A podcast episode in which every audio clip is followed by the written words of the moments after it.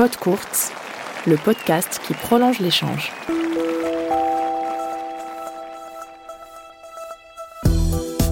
Salut, c'est Rodolphe Cajuste. Dans ce numéro, je vous propose une rencontre avec un homme courage qui trace le chemin de l'espoir. Après quatre années où il a connu l'enfer, cloué sur un canapé en raison d'une tumeur au cerveau, Sébastien Jacques a été contraint d'abandonner son rêve de jeunesse, devenir joueur professionnel de tennis. Opéré depuis avec succès, cet ancien grand espoir canadien a remporté sa plus belle victoire, une seconde vie qu'il croque à pleines dents. Durant 183 jours, le Québécois a traversé les États-Unis à pied afin de partager son histoire. Sébastien Jacques, marcheur au grand cœur, bienvenue dans Pot Courte.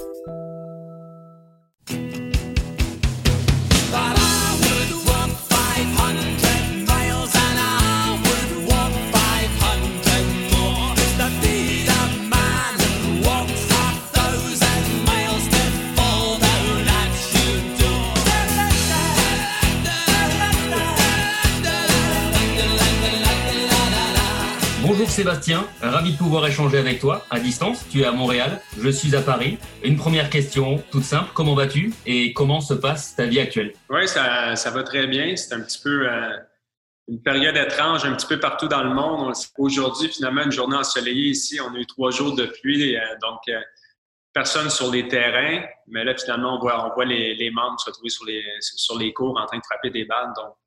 Ça va bien, ouais. Très bien. Alors, on va dérouler le fil de ton histoire. Une histoire extraordinaire, même si euh, je sais que tu n'aimes pas forcément les superlatifs.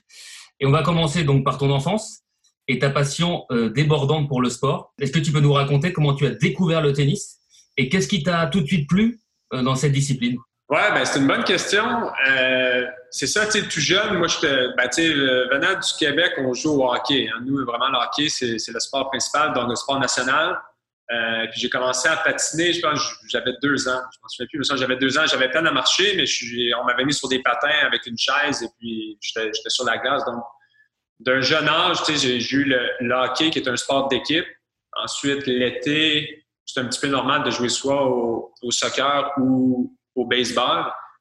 Euh, donc, j'ai fait ça depuis que j'étais tout jeune. Et puis, je crois que j'avais 12 ans. Euh, je jouais au hockey toujours l'hiver. Et puis, l'été, euh, c'était le soccer, mais on a eu un club de tennis qui est ouvert dans ma petite ville à, Magog. Euh, et puis mon père m'a juste demandé, il dit, ah, il y a un club qui est ouvert, est-ce que ça tente d'essayer un nouveau sport? Parce qu'il sait que j'aimais jouer ou essayer tous les sports.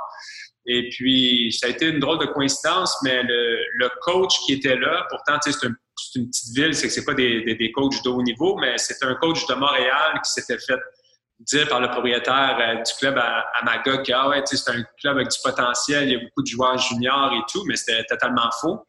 Euh, donc moi, je suis arrivé sur le terrain, puis on avait pris une leçon privée et c'était avec lui, qui est un coach quand même de haut niveau. Son frère, Martin Laurando, était top 100 au monde et tout. Euh, et puis moi, j'arrive sur le terrain, je, je suis un bon athlète, donc je suis capable de, bouger et tout. Et, et, il prend un panier de balles et il commence tout simplement à filer des balles gauche-droite, gauche-droite. Et et tout de suite, il a vu euh, mon côté un petit peu athlétique parce que je manquais aucune balle. J'avais zéro technique, mais j'avais pas manqué une seule balle. Puis mon, père, après la, après la pratique, il parle à l'entraîneur, puis il dit Puis, est-ce que mon, mon, fils débrouille pas mal? Puis il dit ah, c'est quand même, pour, pour, sa première fois, c'est assez extraordinaire. Puis moi, ça m'a un petit peu donné la piqûre dans le sens que c'était un sport individuel, ce qui était vraiment pas normal pour moi d'avoir pratiqué. Et c'était un nouveau, un nouveau challenge, je dirais. J'étais vraiment très bon au hockey et dans les sports en général, puis là, de, me sentir pas très bon, ben c'était quand même un challenge très, très nouveau pour moi. Et puis, moins d'un an après, mon entraîneur, il avait quitté Magog, puisqu'il a dit, ben en effet, il se passe rien ici, là, je peux pas rester ici, je, déménage à Québec. Euh, et puis, il a donné l'opportunité à mes parents de dire, ben il peut venir habiter avec moi à Québec s'il veut. Donc là, c'est là que j'avais dû faire le choix entre euh, le le tennis. Puis drôlement, j'ai décidé de choisir le tennis. Euh, voilà, par le simple fait que j'étais là, ouais, c'est un, challenge nouveau. Euh, j'étais pas super bon. puis ouais, ça, m'intéressait d'être seul sur un terrain, puis vraiment essayer de trouver des, solutions moi-même. Mais c'est un petit peu particulier. Ça n'a pas été plus pensé qu'il faut. Mes parents, eux, ils, m'avaient donné la, liberté de, faire ce que, ce que je voulais. Ma mère, ça a été un petit peu plus difficile pour elle de, perdre le, bébé de la famille qui, qui part à 13 ans, mais c'est ça qui a fait en sorte que je suis parti habiter avec mon entraîneur à Québec et que j'ai commencé à être plus sérieux avec le, avec le tennis à, cette période-là. C'est qu'à 13 ans, c'est là que je suis parti à Québec. Là, je m'entraîne environ deux fois semaine, peut-être deux, trois fois semaine. Puis là, à 14 ans, j'ai vraiment commencé à m'entraîner 5, 6, 7 jours semaine. À 15 ans, je crois, hein, tu deviens le, meilleur joueur de, ta catégorie d'âge au Canada? À, 15 ans, j'étais premier au Canada en double. à 16, 16 17 ans, là, j'ai été premier en, en simple au Canada. Est-ce que, en étant le meilleur jeune joueur de ton âge au Canada à 16 et 17 ans, est-ce que tu penses déjà à la possibilité de devenir professionnel ou c'est tu joues surtout pour le plaisir ou tu penses quand même à, ça? Non, moi, c'était quand même mon rêve d'être un joueur professionnel. Tout le monde me connaissait juste en tant qu'athlète, que ce soit au hockey ou tennis, euh, puis que j'excellais vraiment. Donc, plus jeune, c'était de devenir un joueur de hockey professionnel. Ensuite, ça, ça avait juste changé pour le tennis. Euh, mais quand même, j'avais tout le temps voulu aller à l'université aux États-Unis avant de. Tu sais, je pensais pas au côté, ah, OK, je vais m'en aller sur, sur le tour à l'âge de 18-19 ans. Euh, à l'âge de 15 ans, mon, le, coach de mon université où j'ai fini par aller, il, m'avait recruté euh, pour la première fois. à l'âge de 15 ans, j'avais déjà cette, vision-là d'aller à Virginia Tech pour compétitionner et par la suite vouloir aller chez, chez les rangs professionnels. Mais je dirais qu'à 15, 16, 17 ans, ouais, tu as toujours le rêve de pouvoir continuer à t'améliorer, compétitionner au Canada, mais également sur la scène internationale dans les ITF. Euh, mais ensuite, c'est ça, je, suis allé à l'Université aux États-Unis tout le temps en ayant en tête que si tout se passe bien, que c'est un beau tremplin pour pouvoir aller chez les, chez les rangs professionnels, mais tout en ayant des, un diplôme euh, à l'université. Donc, moi, je trouve ça quand même, puis je le, je le, conseille vraiment à tout le monde encore, hein, qu'il y ait un joueur qui puisse passer de les rangs juniors directement chez les professionnels, c'est très rare. C'est que d'aller sur, les circuits NCAA aux États-Unis, au, pire des cas, tu vas jouer deux ans, puis là, tu vas dire, OK, je suis vraiment trop fort pour la Ligue, et là, tu, vas aller chez les professionnels, mais honnêtement, c'est assez rare. Puis, il y a les John Isner, Kevin Anderson, euh, Steven Johnson, tous des joueurs euh, qui ont joué sur les circuits universitaires. Euh, pendant, même, je pense qu'il y en a qui ont terminé leurs quatre ans avant d'aller sur le, sur le tour. Oui. Samuel Deverman, qui était quand même assez incroyable comme joueur indien. Euh, mais ouais, c'est que moi, ouais, j'avais tout le temps le petit rêve en moi. Ben, c'est ça qui me poussait de m'entraîner autant. Même les entraîneurs, lorsque j'avais 15, 16, 17 ans, c'était plutôt, ils, me demandaient de débarquer du, du terrain parce qu'ils trouvaient que je m'entraînais, je m'entraînais trop, mais j'ai tout le temps eu cette espèce d'intensité ou de vouloir tout le temps perfectionner euh, ce que je faisais. Mais ouais. Alors tu l'as dit, effectivement, la suite hein, pour toi, c'est euh, ton départ aux États-Unis à l'université Virginia Tech. Donc avec cette double possibilité pour toi, hein, si je comprends bien, euh, de pouvoir avoir un cursus universitaire et peut-être par la suite devenir professionnel comme on le fait beaucoup aux États-Unis. C'est vrai qu'on le fait beaucoup moins en Europe, hein, c'est beaucoup moins le, cas. Dans ton livre, on en parlera bien sûr de, ton livre qui s'appelle Oser avancer à travers la maladie et les défis. Tu comptes une anecdote qui symbolise, euh, à mon sens, ta détermination lors d'une course je crois que c'est au tout début, hein. il y a un de tes lacets qui s'est détaché. Est-ce que tu peux raconter la suite? ouais, ouais c'est drôle que tu parles de ça. C'est quand même un moment euh, marquant pour moi ben, maintenant avec du recul, sur le coup, c'était vraiment euh, très anodin pour moi. Mais ouais, euh, dans le début de chaque saison, les entraîneurs à l'université nous font des tests physiques et, et puis le, le plus bah, bon, lui que les gens ont un petit peu plus peur, c'est le, le, fameux mile. Donc, on doit courir 1,6 km, 4 loops autour de, la track euh, euh, à l'université. Et puis, moi, je suis le petit nouveau. Je suis le seul nouveau dans, l'équipe. On était 12 ou 14 joueurs à ce point-là. C'est quand même une grosse équipe. Normalement, on est entre 8 et 10. Euh, et puis, côté physique, ben, j'ai tout le temps été très en forme. Donc, je voulais faire mes preuves avec les entraîneurs, mais aussi les, joueurs de l'équipe pour montrer que, que j'étais prêt à, me battre pour les, pour les positions sur l'équipe. Euh, et puis, on commence euh, la course. Et après un tour, ouais, c'est ça, j'ai mon lacet qui, se détache de mon espadrille. Et puis, c'était soit que j'arrêtais pour, pour l'attacher, mais là, je, suis en avant du peloton, mais je vois qu'ils sont pas très loin derrière. Je dis, je peux pas perdre le, 5-10 secondes pour, pour, ça. Donc, en, en galopant, j'enlève mon espadrille, je le lance, puis j'enlève l'autre aussi, parce que je me dis, avec un, un espadrille, ça ira pas bien. J'enlève l'autre, puis je les, je, je, lance proche des entraîneurs. Puis je me souviens encore l'assistant coach, il était là. Mais regarde, il a enlevé ses espadrilles. Mais moi, j'étais vraiment super focus sur euh, simplement vouloir gagner la course. J'ai complété les trois derniers tours euh, en pied de euh, pour finalement gagner la course. Puis c'était un, petit peu le, running gag par la suite pour les années suivantes qu'on me disait de courir sans, sans espadrer. Ça peut paraître comme une, une niaiserie ou quelque chose d'anodin, mais bon, ça représente un peu mon, attitude et mon approche envers tout, petit pépin ou obstacle qui peut arriver devant moi, mais je vais trouver une, petite solution pour essayer de, ne pas m'empêcher de ralentir euh, ma course. Oui, c'est exactement ça. C'est ce que j'allais euh, te dire. C'est finalement pas du tout anodin. On va parler euh, évidemment dans, quelques secondes de, de, ta maladie, de ton opération, mais on a l'impression que tu avais depuis toujours cette, cette carte cette possibilité de pouvoir euh, toujours te, battre, ne jamais abandonner. J'ai noté une petite phrase dans ton livre, tu, dis, nous avons deux choix lorsque nous sommes confrontés à un obstacle, soit de nous plaindre en nous apitoyant sur notre sort, soit de nous retrousser les manches en cherchant des solutions, à nous de choisir. Et cette philosophie, tu donnes l'impression de l'avoir depuis que tu es tout petit. Est-ce que tu arrives à savoir d'où elle vient? Est-ce que ça vient de tes parents? Est-ce que ça vient de, de quelque chose de ta jeunesse ou c'est inexplicable? Ouais, ben, j'imagine qu'il y en a une partie qui est inexplicable. Je crois que ben, le, le, tennis m'a renforcé sûrement cette, philosophie, cette mentalité-là, mais je crois que je l'avais quand même tout jeune. Je ne sais pas si c'est le fait d'être le plus jeune de, trois enfants puis toujours vouloir faire comme, les, plus vieux et puis de ne jamais, abandonner ce, côté-là.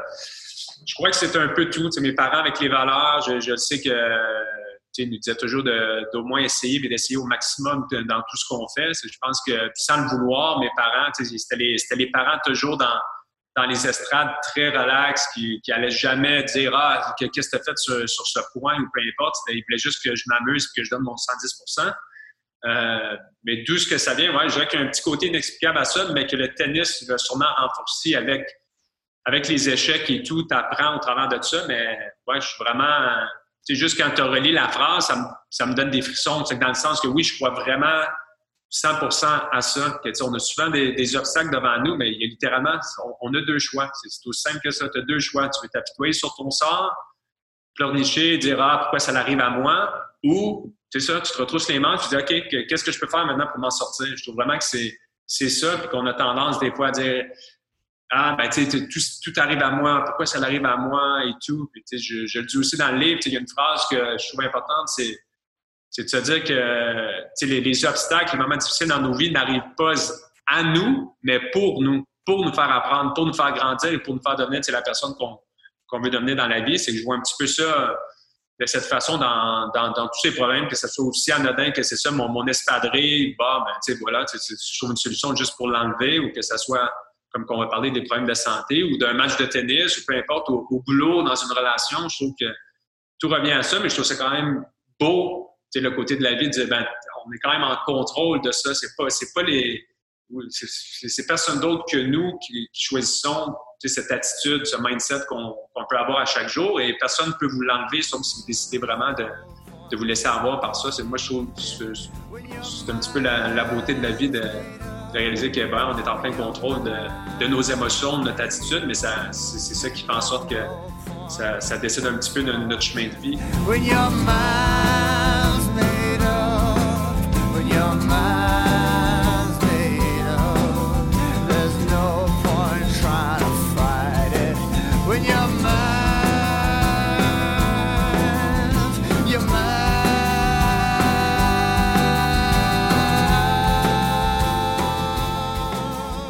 Vie bascule le 10 février 2011. Mm. Tu es en train de jouer sur un cours de tennis et tu sens une douleur étourdissante au crâne. Euh, c'est le début de quatre années de doute, de frustration, mais aussi la fin forcément de ta carrière tennistique, puisqu'au fil des mois, euh, tu ne seras plus capable de marcher plus de 15 minutes par jour. Est-ce que tu peux nous raconter euh, cette période? Euh, qui s'assimile en fait à un parcours du combattant? Ouais, ben, je c'était assez particulier. Dans, quand, c'est arrivé à l'université, j'étais sur le terrain. J'avais jamais eu de problème de santé grave. Donc, toute personne qui n'a rien eu de grave, tu t'attends pas à voir quelque chose d'aussi euh, dramatique t'arriver. Donc, dans le début, je pensais vraiment que c'était juste euh, un rhume, une grippe, je sais pas, quelque chose qu'on allait trouver en dedans d'une semaine et puis que j'allais être sur le terrain de nouveau. Mais j'ai vite réalisé que les, semaines ont passé, ensuite c'était les mois, et puis les médecins ne trouvaient vraiment rien euh, par rapport à mes symptômes un peu étranges, c'est pression à la tête, étourdissement. Euh, je commençais à avoir une faiblesse musculaire assez, assez euh, flagrante. Et je dirais que quand, j'ai vraiment réalisé que j'étais peut-être ben, qu'il y avait un problème, c'était on faisait toujours des, courses à la fin des, entraînements où ce que je finissais facilement premier. Et puis la première fois que là, ça n'allait pas trop bien, on, a refait ces courses et puis il avait vraiment fallu que, que, je me donne à fond juste pour pas finir dernier. Puis là, c'est là je dis, ben, c'est quand même étrange. C'est là que j'avais décidé de dire, OK, je vais prendre ça plus au sérieux aussi. Puis je suis allé voir les médecins.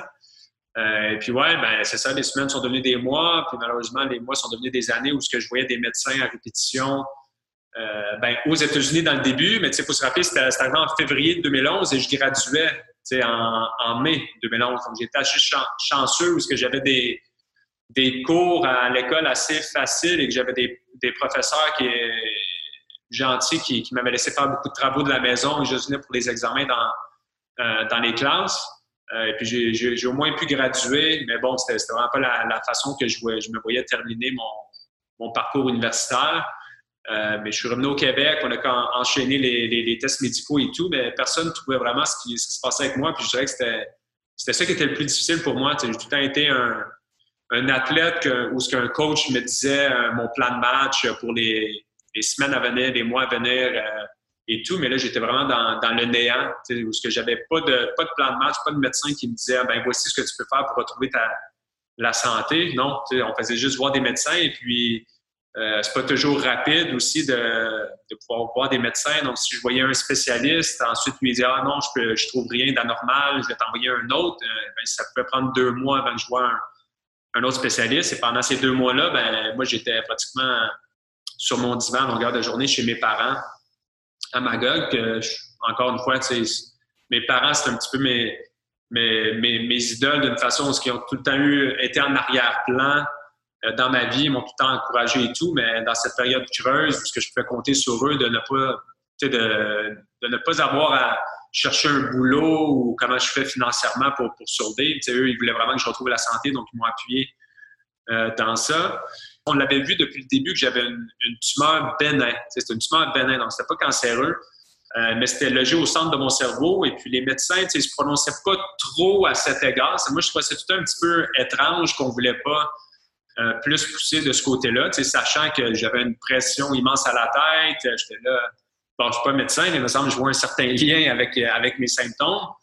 et puis après trois ans, trois ans et demi, c'est là que j'ai été hospitalisé pour la dernière fois pendant trois jours. Et puis, ils n'ont ont rien trouvé encore vraiment d'anormal. Par contre, ils ont rementionné la tumeur. Et puis, les mots qui m'avaient marqué, c'est qu'ils ont dit, ben, les neurochirurgiens, ne sont pas certains que c'est la cause de des problèmes de santé et c'est trop risqué pour aller jouer dans cette partie du cerveau. Euh, mais bon, c'est une réponse différente, différente de, ce qu'on me donnait avant, où qu'on disait, ah, c'est, c'est pas la cause de tes problèmes de santé. Donc là, moi, ça m'a vraiment allumé.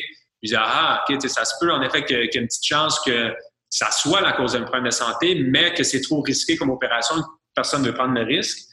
Euh, donc là, j'avais commencé à faire des recherches euh, sur Internet pour trouver des, médecins qui faisaient exactement ce type d'opération-là, qui passaient par l'arrière euh, du crâne où que c'était moins risqué. Mais bon, c'est ça, c'est que ça a duré quatre ans pour se rendre à ce stade-là où ce que les gens me demandent un petit peu comment, comment, tu, comment je faisais à chaque jour pour euh, continuer à garder espoir. Mais encore une fois, un peu avec la phrase que, que tu as dit, Rodolphe, dans le début, c'était ça. je me réveillais le matin, j'avais le choix de rester, bah, m'apitoyer sur mon sort ou d'essayer de, de, de, continuer à me battre une journée à la fois. Puis moi, tout ce que je me disais, c'est je voulais rester positif, je voulais m'entourer de gens qui m'aiment, qui me font rire et qui me prennent pas par pitié. Et c'est juste ça que je gardais à chaque jour au quotidien pour essayer de continuer à me battre. Et je continuais à avoir des médecins ou chercher en ligne pour trouver des, euh, la, solution euh, ou le, la personne qui va enfin pouvoir me guérir. Et puis, je suis tombé sur des neurochirurgiens à Santa Monica, en Californie, qui, qui effectuaient cette opération-là environ 10 à 15 fois par année. Donc, je leur ai tout envoyé mes, mes tests euh, médicaux qui étaient quand même très approfondis euh, et avec, euh, avec les, images de résonance magnétique pour qu'ils voient la, tumeur. Et puis, c'est les premiers à m'avoir dit, ben ouais, tu sais, on, fait ces cas-là, tu sais, c'est pas souvent, tu sais, comme les, autres opérations qui, qui vont faire une centaine de fois par année, mais en effet, en voyant tes symptômes, les tests que tu as fait et tout, on pense en effet qu'on pourrait te redonner une vie normale. Donc, quand on dit ça, moi, ça, ben, ça, a été, un petit peu spécial parce que j'étais vraiment content, heureux, soulagé d'une certaine façon, mais là, il y avait le fameux coup de, le, coût de l'opération, étant aux États-Unis, qui disaient, ah, ben oui, on peut faire l'opération, mais ça va coûter 110 000 euh, C'est que là, tu dis, oh euh, ben, encore une fois, avec du recul, moi, ça ne m'a même pas passé par la tête, mais j'aurais pu euh, abandonner à ce point, tu dire, bon, ben ça y est, je me suis battu pendant quatre ans à trouver la solution, trouver à, mes problèmes. Mais là, je l'ai, mais j'ai pas 110 000 Mes parents n'ont pas 110 000 non plus, puis je voulais pas embêter mes parents avec ça, mais on, est, on était sortis dans, dans les médias avec cette histoire-là. Heureusement, j'étais un petit peu connu, surtout à Magog, c'est une petite ville, donc les journalistes me connaissaient bien. Euh, et c'est là que j'ai fait mon premier cri à l'aide.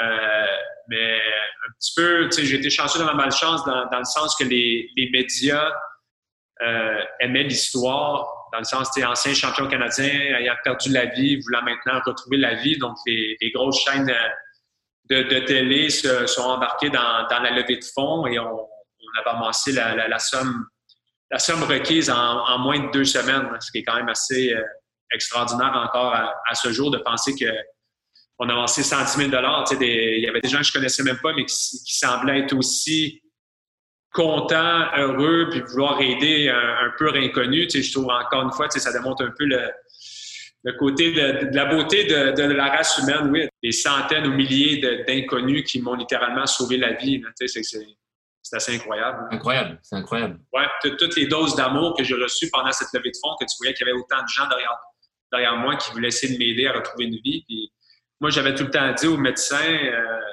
durant ces quatre ans-là, j'essayais pas de revenir à, un niveau de joueur de tennis élite. Je voulais juste retrouver une, qualité de vie normale et pouvoir être utile à la société. C'était vraiment aussi simple que ça. J'avais vraiment plus de vie. Puis moi, j'étais prêt à prendre le risque. Même avec l'opération, on me dit ah, est-ce que tu étais nerveux pour l'opération? J'ai dit euh, du tout. Tu, me disais un pile ou face que je restais sur la table d'opération parce que c'était trop risqué. Je, je la prenais la chance. J'avais plus de vie. Je me considérais un, euh, oui, un, homme vivant, mais dans un corps mort, là, complètementalité. Donc, j'étais là, oui, je, vais prendre le risque, même si c'est 50% de chance que, que je reste. Mais les, risques n'étaient pas aussi, pas aussi élevés. c'était un petit peu, un petit peu drôle, parce que je n'avais pas mentionné à mes, à mes parents, des médecins au téléphone avant qu'on se présente en, en Californie, ils m'avaient parlé un petit peu des risques et tout, mais moi, j'en avais pas parlé à mes parents pour pas leur, leur, faire part. Mais le, jour de, non, deux jours avant l'opération, ils sont avec moi dans la salle avec les médecins, qui sont obligés de t'expliquer les, risques et tout. je pense que c'était, je me rappelle bien, c'était 8% de chance que, que tu meurs. Puis là, oh, là j'avais vu mes parents, et même si c'est un, chiffre pas très élevé, mais quand même, c'est que, mais moi, je, le savais, me l'avait déjà mentionné, mais c'était un risque quand même que, que je me considérais, très à l'aise euh, avec. Puis ouais, voilà, tu sais, j'avais pas de vie pendant quatre ans, donc euh, j'étais juste heureux de. Je, devais, être un des, un des T'es seul à être aussi heureux de me faire ouvrir le crâne. I was scared of and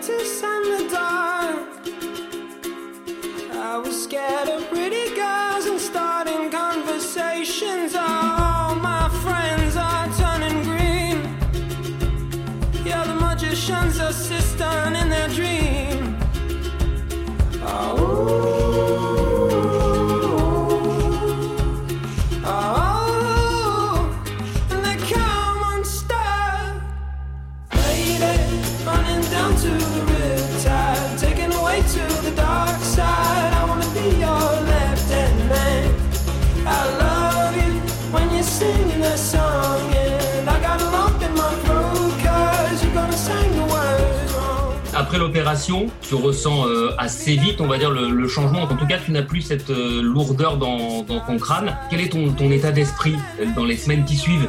Est-ce que tu as l'impression de vivre une seconde naissance? Ben, ça a été un petit peu particulier hein, parce que lorsque je me suis réveillé de l'opération, ben, c'est ça, tu, viens vraiment de te faire driller le crâne. Donc, j'avais vraiment mal à la tête, mais j'avais plus la pression étrange que je n'étais jamais capable de parler au, ou d'exprimer aux médecins euh, lors d'un problème de santé, c'est que là, je le savais qu'il y avait quoi de différent, mais la première semaine, ça a été l'enfer total. je m'attendais, oui, oui, c'est une opération au cerveau, mais je ne m'attendais pas à ce que ce soit aussi pire, euh, aussi pire que ça. Euh, mais après une semaine, là, tu vois, le, mal de tête de l'opération commençait à diminuer.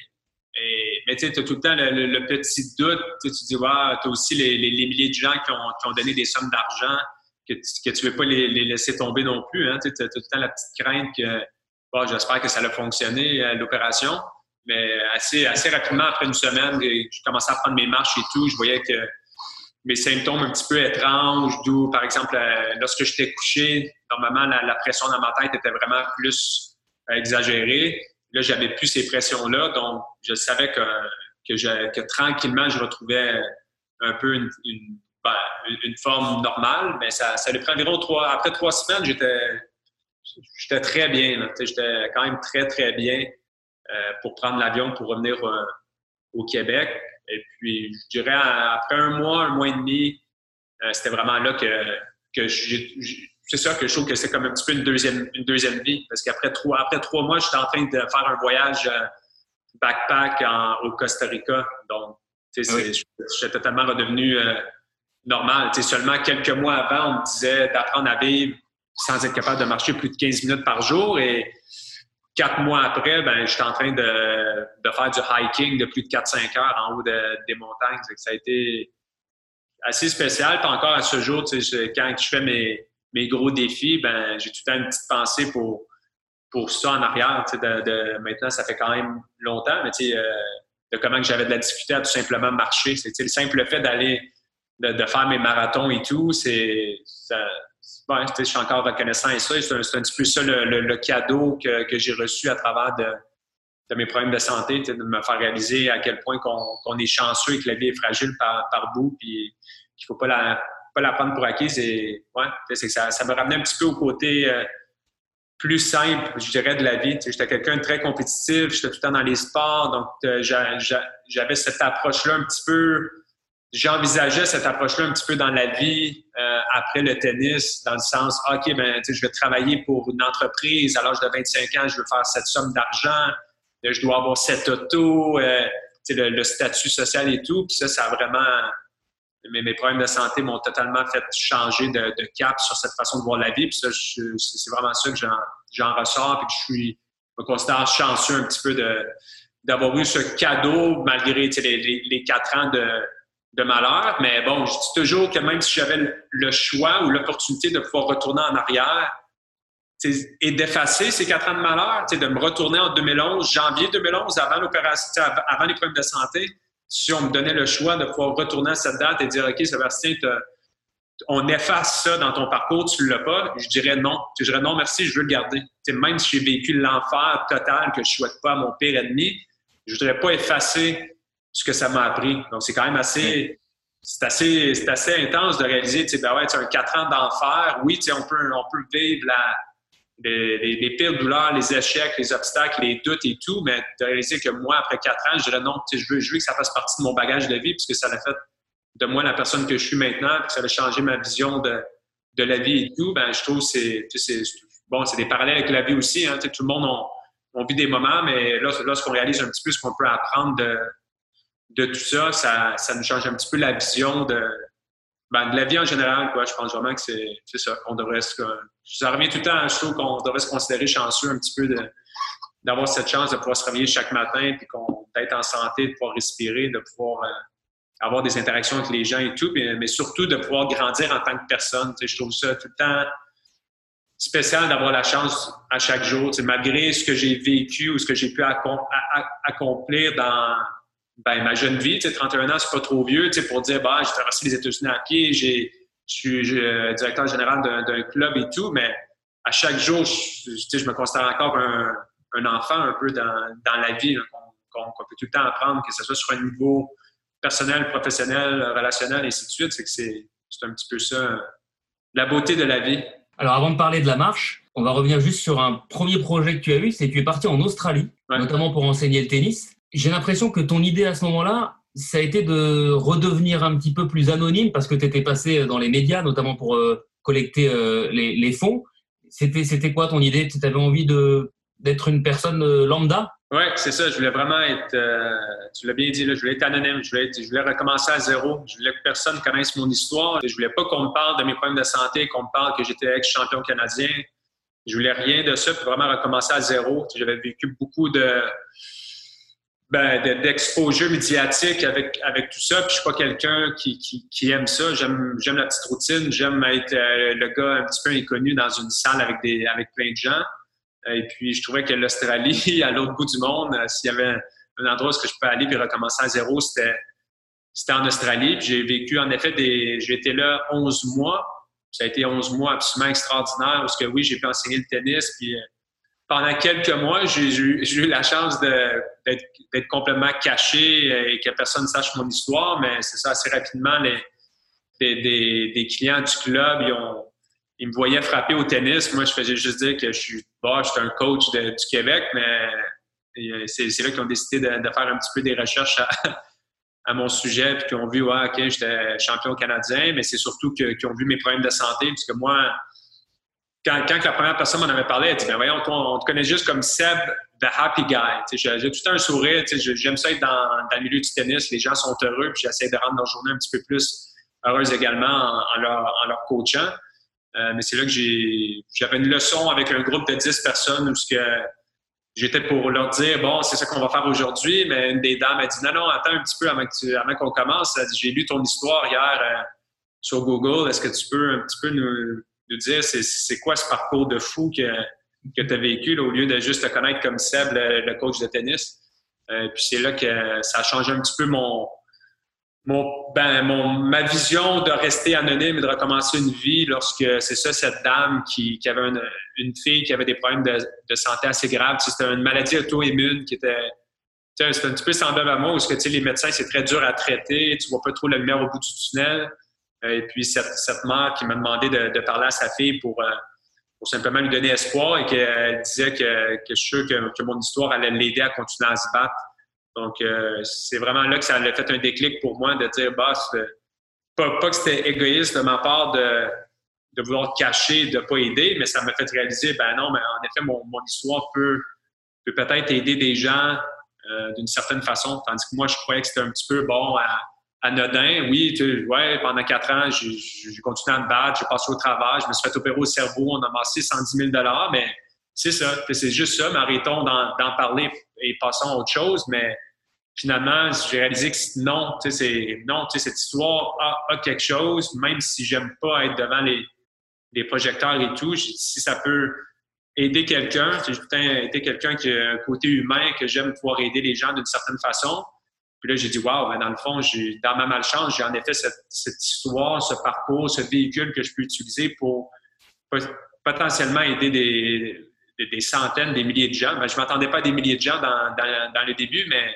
c'est comme ça que c'est, c'est venu en tête un petit peu l'idée de la marche. Mais c'est pour ça que j'ai finalement quitté, quitté l'Australie. Mais l'idée, l'idée de la marche aux, aux États-Unis m'est, m'est, m'est venue en Australie lorsque je faisais une longue, une longue marche sur le bord de la plage, puis je dis, bon, mais de quelle façon est-ce que je pourrais vraiment avoir un impact immense et d'avoir un exposure euh, avec les médias pour essayer de toucher le, plus de gens à travers de mon histoire, puis allons voir qu'est-ce que ça peut donner, mais moi, c'est ça l'idée. L'idée première était vraiment, si je peux aider une personne, euh, ça va en valoir la peine. Donc, ouais, ça, a été ça un petit peu le, séjour en Australie qui m'a été en effet très bénéfique. Je ne sais pas si, si j'avais resté au Québec, bah, ça aurait été totalement différent. Je pense que j'aurais jamais eu le, parcours que j'ai fait finalement d'avoir fait ce, défi euh, de fou un peu. Mais ouais, c'est que l'Australie, ça a une place quand même très, très importante dans, mon cœur. Puis j'espère euh, toujours y retourner pour visiter les gens que j'avais coachés là-bas. Mais encore une fois, ça revient, on, parle de tennis euh, un peu, mais c'est drôle, hein, le, ma levée, ben bon, ma, ma passion, mais ma, je veux dire, ma persévérance, détermination, et tout vient en partie du au tennis.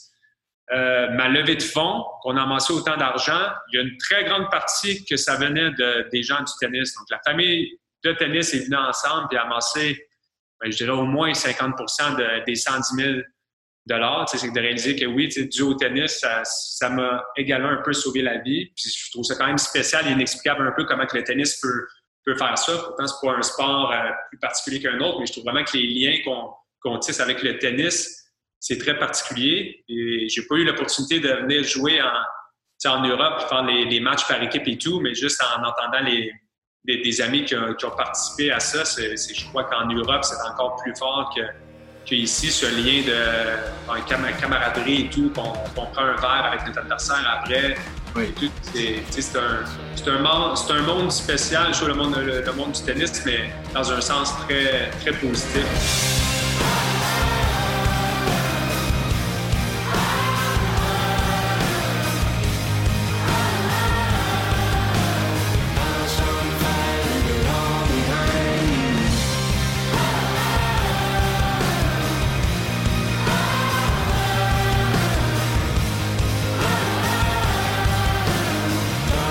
Évidemment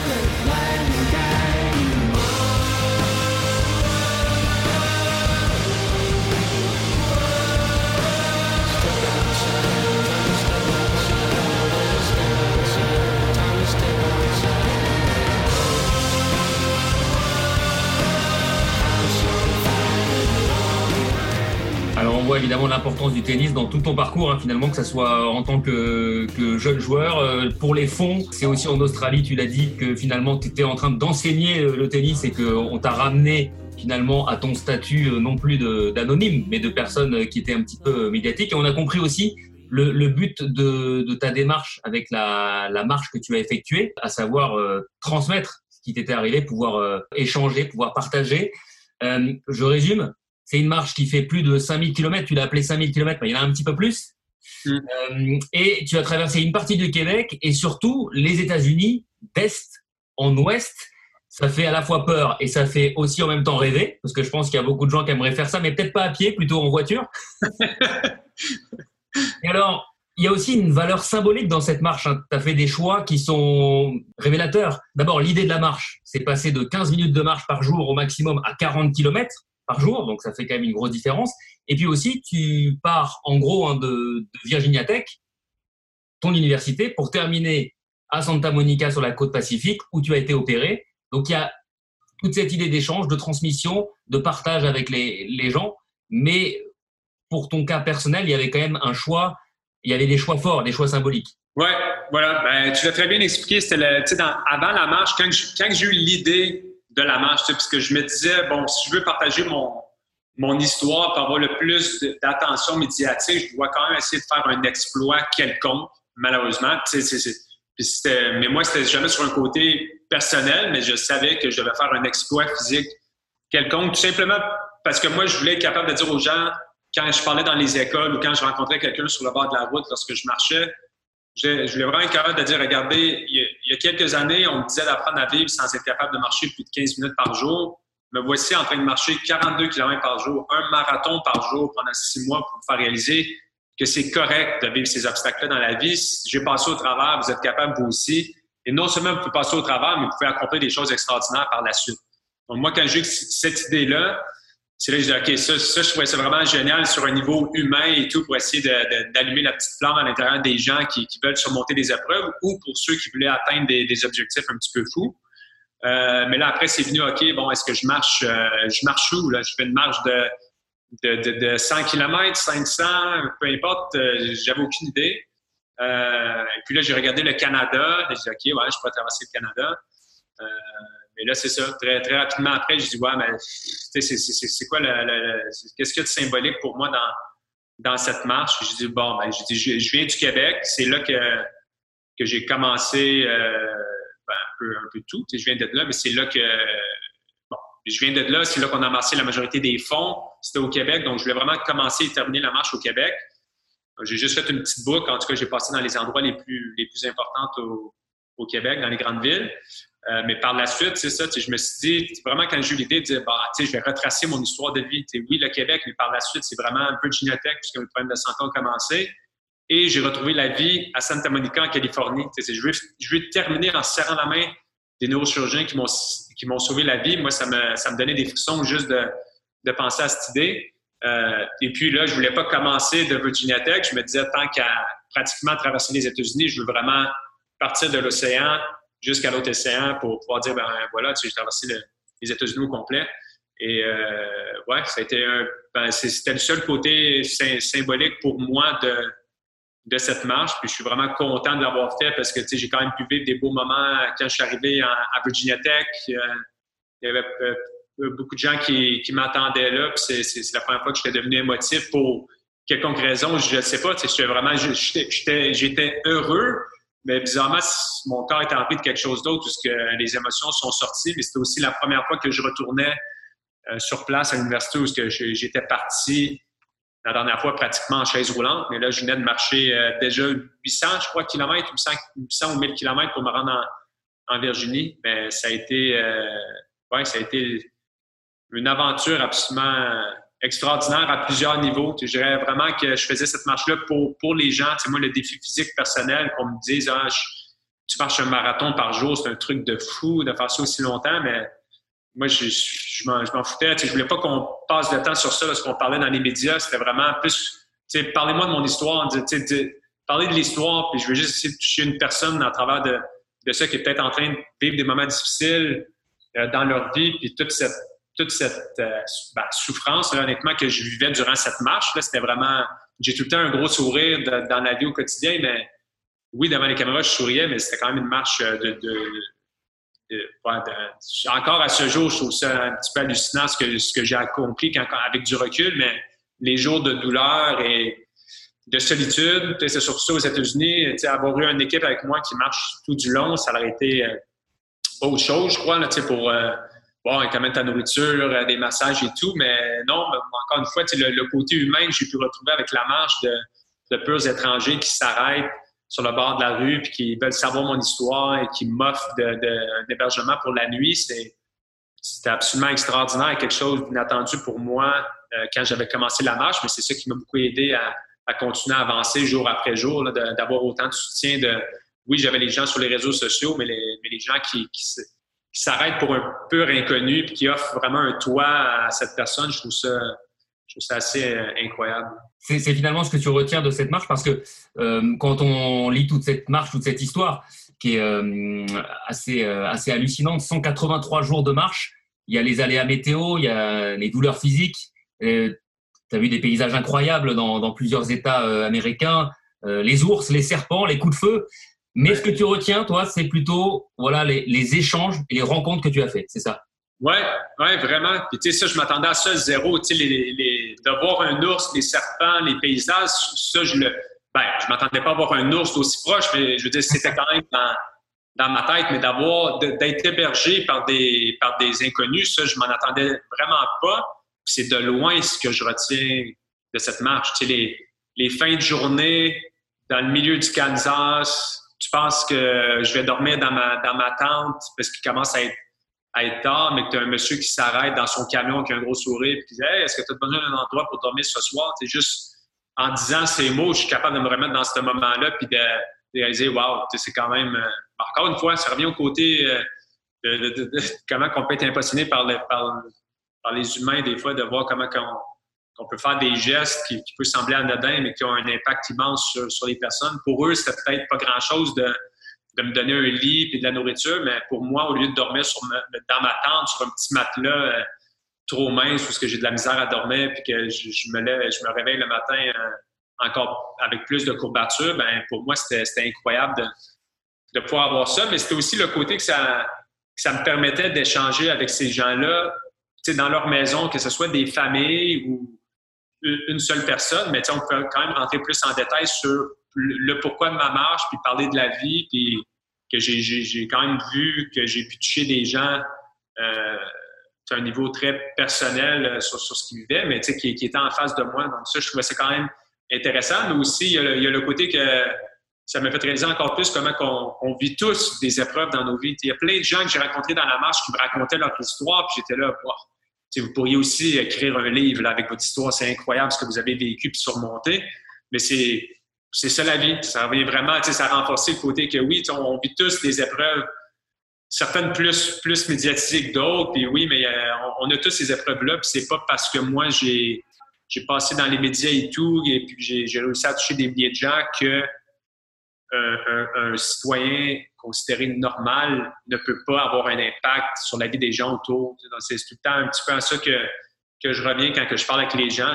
J'espère que mon histoire peut peut allumer cette petite flamme à l'intérieur de, ben, de un, de croire en soi, que je crois vraiment que s'il y a une chose que, j'aimerais que les gens retiennent, c'est que croyez en vous, croyez en vous, en vos rêves, ne laissez jamais quelqu'un vous enlever ça, c'est vraiment à vous. Les obstacles, ça fait tout simplement partie de la vie, c'est c'est là, c'est présent, vous allez en avoir, on ne peut pas...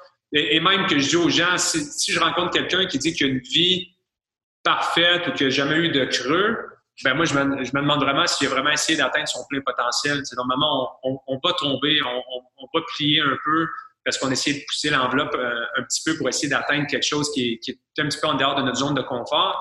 Mais, mais c'est ça la beauté. C'est des hauts et des bas euh, euh, toute notre vie. Et puis, à la fin, quand, quand, je fais mes conférences dans les entreprises ou dans les écoles, ou dans les écoles, c'est je montre une image d'un battement de cœur et puis, euh, je dis c'est un peu représentatif de la vie. S'il n'y avait plus de haut et de bas sur un battement de cœur, c'est une ligne droite, on, est mort. Hein.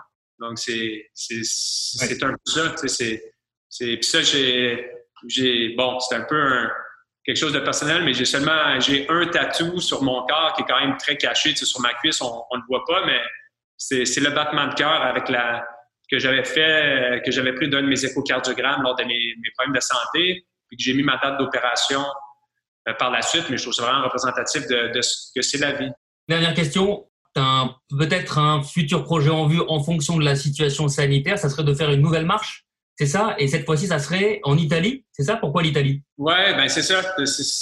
Drôlement, après la, marche aux États-Unis, les, les, journalistes me demandaient, et puis, c'est quand la prochaine marche, ou ainsi de suite. Puis moi, je dis, ben non, c'est terminé, là, les marches, c'était vraiment, j'ai fait ce que je voulais faire avec, mais euh, là, oui, j'ai l'idée de marcher en Italie parce que j'ai j'ai bizarrement un gros following en Italie dû à blogueuse italienne connue qui, m'avait rencontré en Arizona sur le bord de la route et puis qui avait partagé mon histoire.